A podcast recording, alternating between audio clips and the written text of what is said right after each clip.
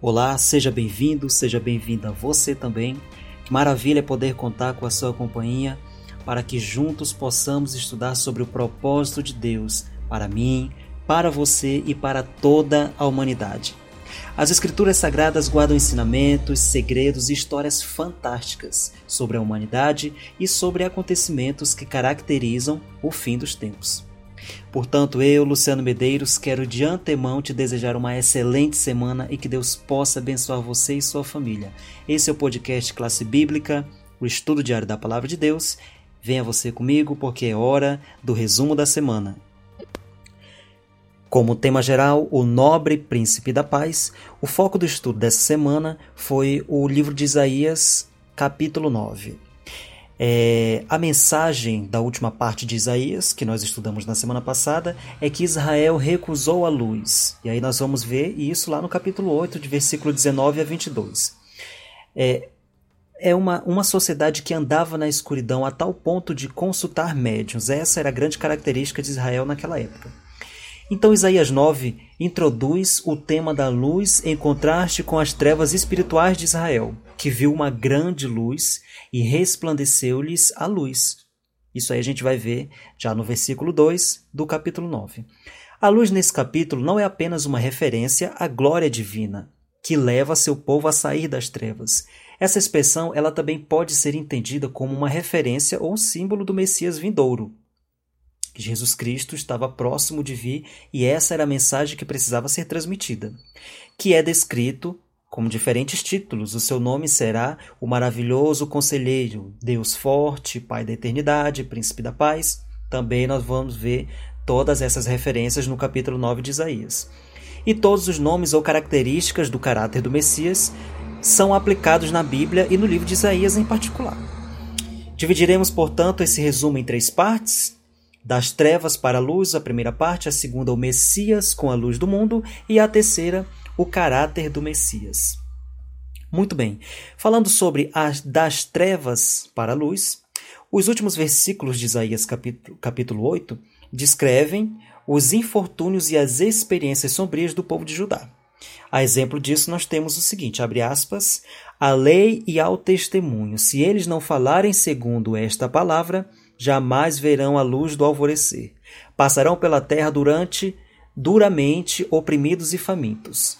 Olharão para a terra e eis aí angústia, escuridão e sombra de ansiedade e serão lançados em densas trevas.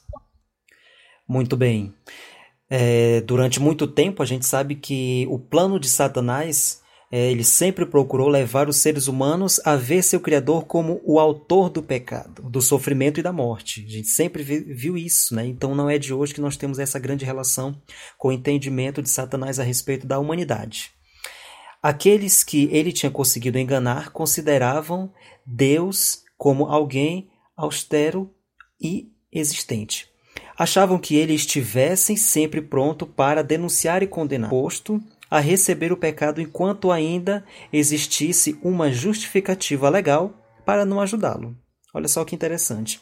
E aí a lei do amor, pela qual o céu é regido, havia sido falsamente apresentada pelo arque-enganador como uma restrição imposta à felicidade dos seres humanos. Um pesado jogo do qual deveriam se sentir alegres por se verem livres. Olha só que interessante. E aí esses dias sombrios eles seriam transformados em uma experiência gloriosa, brilhante e positiva. Então aí é exatamente isso que encontramos na primeira parte de Isaías. Se a gente ler ali os primeiros cinco versos do capítulo 9, nós vamos entender muito bem essa referência. E aí a Bíblia, por sua vez, ela vai indicar as promessas e a esperança que Deus deu ao seu povo em meio à opressão. E aí a gente consegue entender que esse tema aqui ele se refere à libertação de Judá, que seria realizada por meio de uma grande luz. E aí Isaías, capítulo 9, versículo 2 de descreve essa cena futura. Vamos ler? Diz o seguinte: O povo que andava em trevas viu grande luz, e aos que viviam na região da sombra da morte resplandeceu-lhes a luz. O ato de restauração ele é anunciado e a liberação do povo de Deus, de seu opressor, ela é acompanhada pelo brilho da presença divina. Vamos citar aqui o versículo 3 do capítulo 9. Eles se alegraram diante de ti, como se alegram no tempo da colheita. E essa também ela é uma linguagem de Isaías capítulo 60, quando Deus encorajou seu povo que voltaria do exílio. E aí vou só citar aqui para vocês, versículo 1 do capítulo 60. Levanta-te, levanta-te, se resplandeça, porque já vem a sua luz, e a glória do Senhor está raiando sobre você. É possível que o Senhor ele, intervenha em favor do seu povo? Esse é um questionamento que a gente começa a pensar, né? E aí Isaías afirma, no, no versículo 4, Porque tu quebrastes o jugo que pesava sobre eles, a vara que lhes feria o ombro e o, e o cetro de seu opressor. Na segunda parte, o Messias como a luz do mundo. Mateus, o Evangelho de Mateus, faz uma alusão à profecia de Isaías, que diz o seguinte. Vamos lá em Mateus, capítulo, capítulo 4. Ao ouvir que João tinha sido preso, Jesus voltou para Galiléia e, deixando Nazaré, foi morar em Cafarnaum, situada à beira do mar, na região de Zebulon e Naphtali. Bom, isso aconteceu para se cumprir o que tinha sido dito por meio do profeta Isaías, tá? E aí a gente vai encontrar esse trecho lá no versículo 12 e 14 de Mateus capítulo 4. E aí Mateus se refere a Isaías capítulo 9, versículo 1 e 2, e aqui nós temos um autor bíblico aplicando um cumprimento messiânico à profecia de Isaías. É muito bom para nós leitores quando a própria Bíblia Sagrada ela oferece a interpretação de um texto bíblico anterior. Inclusive, nós conseguimos ver muito isso no Novo Testamento. Que, inclusive, Jesus Cristo, né, não só Jesus Cristo, como muitos dos apóstolos e alguns dos outros autores dos, dos evangelhos, fazem a apreciação sobre algumas das profecias que já foram descritas no Velho Testamento. E isso é muito importante porque faz com que nós passamos a entender um pouco mais sobre os propósitos de Deus para a humanidade. E aí, nesse caso, Mateus ele interpreta Isaías, dando ao leitor segurança e confiança para abordar os versos 6 e 7 na profecia de Isaías do capítulo 9.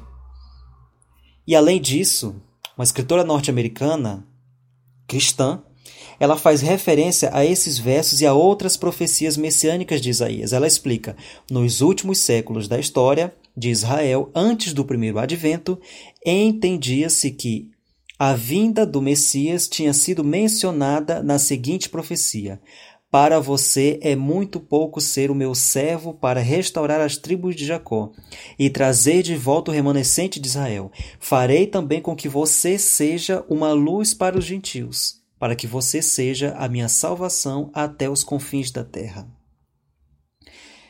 E aí o tema esse tema da iluminação em Isaías, versículo 9, ele vai, ele vai deixar muito bem evidenciado a questão da grande luz.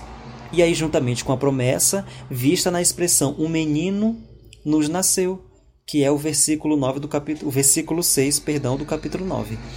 E aí aponta claramente para Jesus Cristo, para o nascimento do Filho de Deus, né, o Filho do homem. É, o Evangelho de Mateus ele também registra os sábios do Oriente que, che que chegam a Jerusalém perguntando: Onde está o recém-nascido Rei dos Judeus? Porque vimos a sua estrela no Oriente e viemos para adorá-lo. E vendo eles a estrela, alegraram-se com grande e intenso júbilo. Entrando na casa, viram o menino com Maria, sua mãe, prostrando-se, o adoraram. Bom, outra referência, aí a gente vai citar agora o Evangelho de João, porque ele, ele também vai oferecer uma rica descrição de Jesus Cristo em relação à luz. Vamos lá? É, se você pegar aí, é, o livro de João, o Evangelho de João, capítulo 1, nós vamos ver muito bem essa referência. Que ele diz o seguinte: A vida estava nele e a vida era a luz dos homens. A luz resplandece nas trevas, a verdadeira luz que vinda ao mundo ilumina toda a humanidade.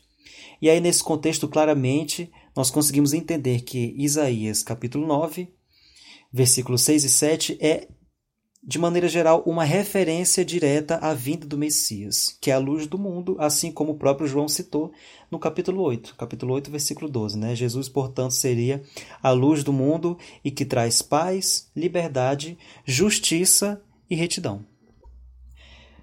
Muito bem, para a gente fechar o resumo dessa semana, vamos falar agora sobre o caráter do Messias, que esse caráter também ele é citado em Isaías, né? Se, você, se a gente vê aqui os versículos 6 e 7 do capítulo 9, nós vamos encontrar muito bem essa característica, né? Que é uma rica lista de atributos de caráter e uma descrição da realeza do Messias. O profeta ele vai afirmar o seguinte: O seu nome será maravilhoso conselheiro, Deus forte, Pai da eternidade, príncipe da paz. A gente vê muito bem isso no versículo 6. O que se segue em um breve estudo dessa lista de características messiânicas. E aí a gente chega a uma breve conclusão, né, de que o futuro rei messiânico seria maravilhoso. Essa palavra ela vai aparecer como um substantivo em Isaías 25, capítulo, versi, é, Isaías 25, versículo 1 e 29, versículo 14. E a palavra hebraica da qual deriva indica alguém que planeja um milagre, que no, no caso seria um milagreiro. E o mais interessante é que esse mesmo termo ele é usado no cântico de Moisés. O Senhor, quem é como tu entre os deuses? Quem é como tu, glorificado em santidade terrível, em feito glorioso, que opera maravilhas?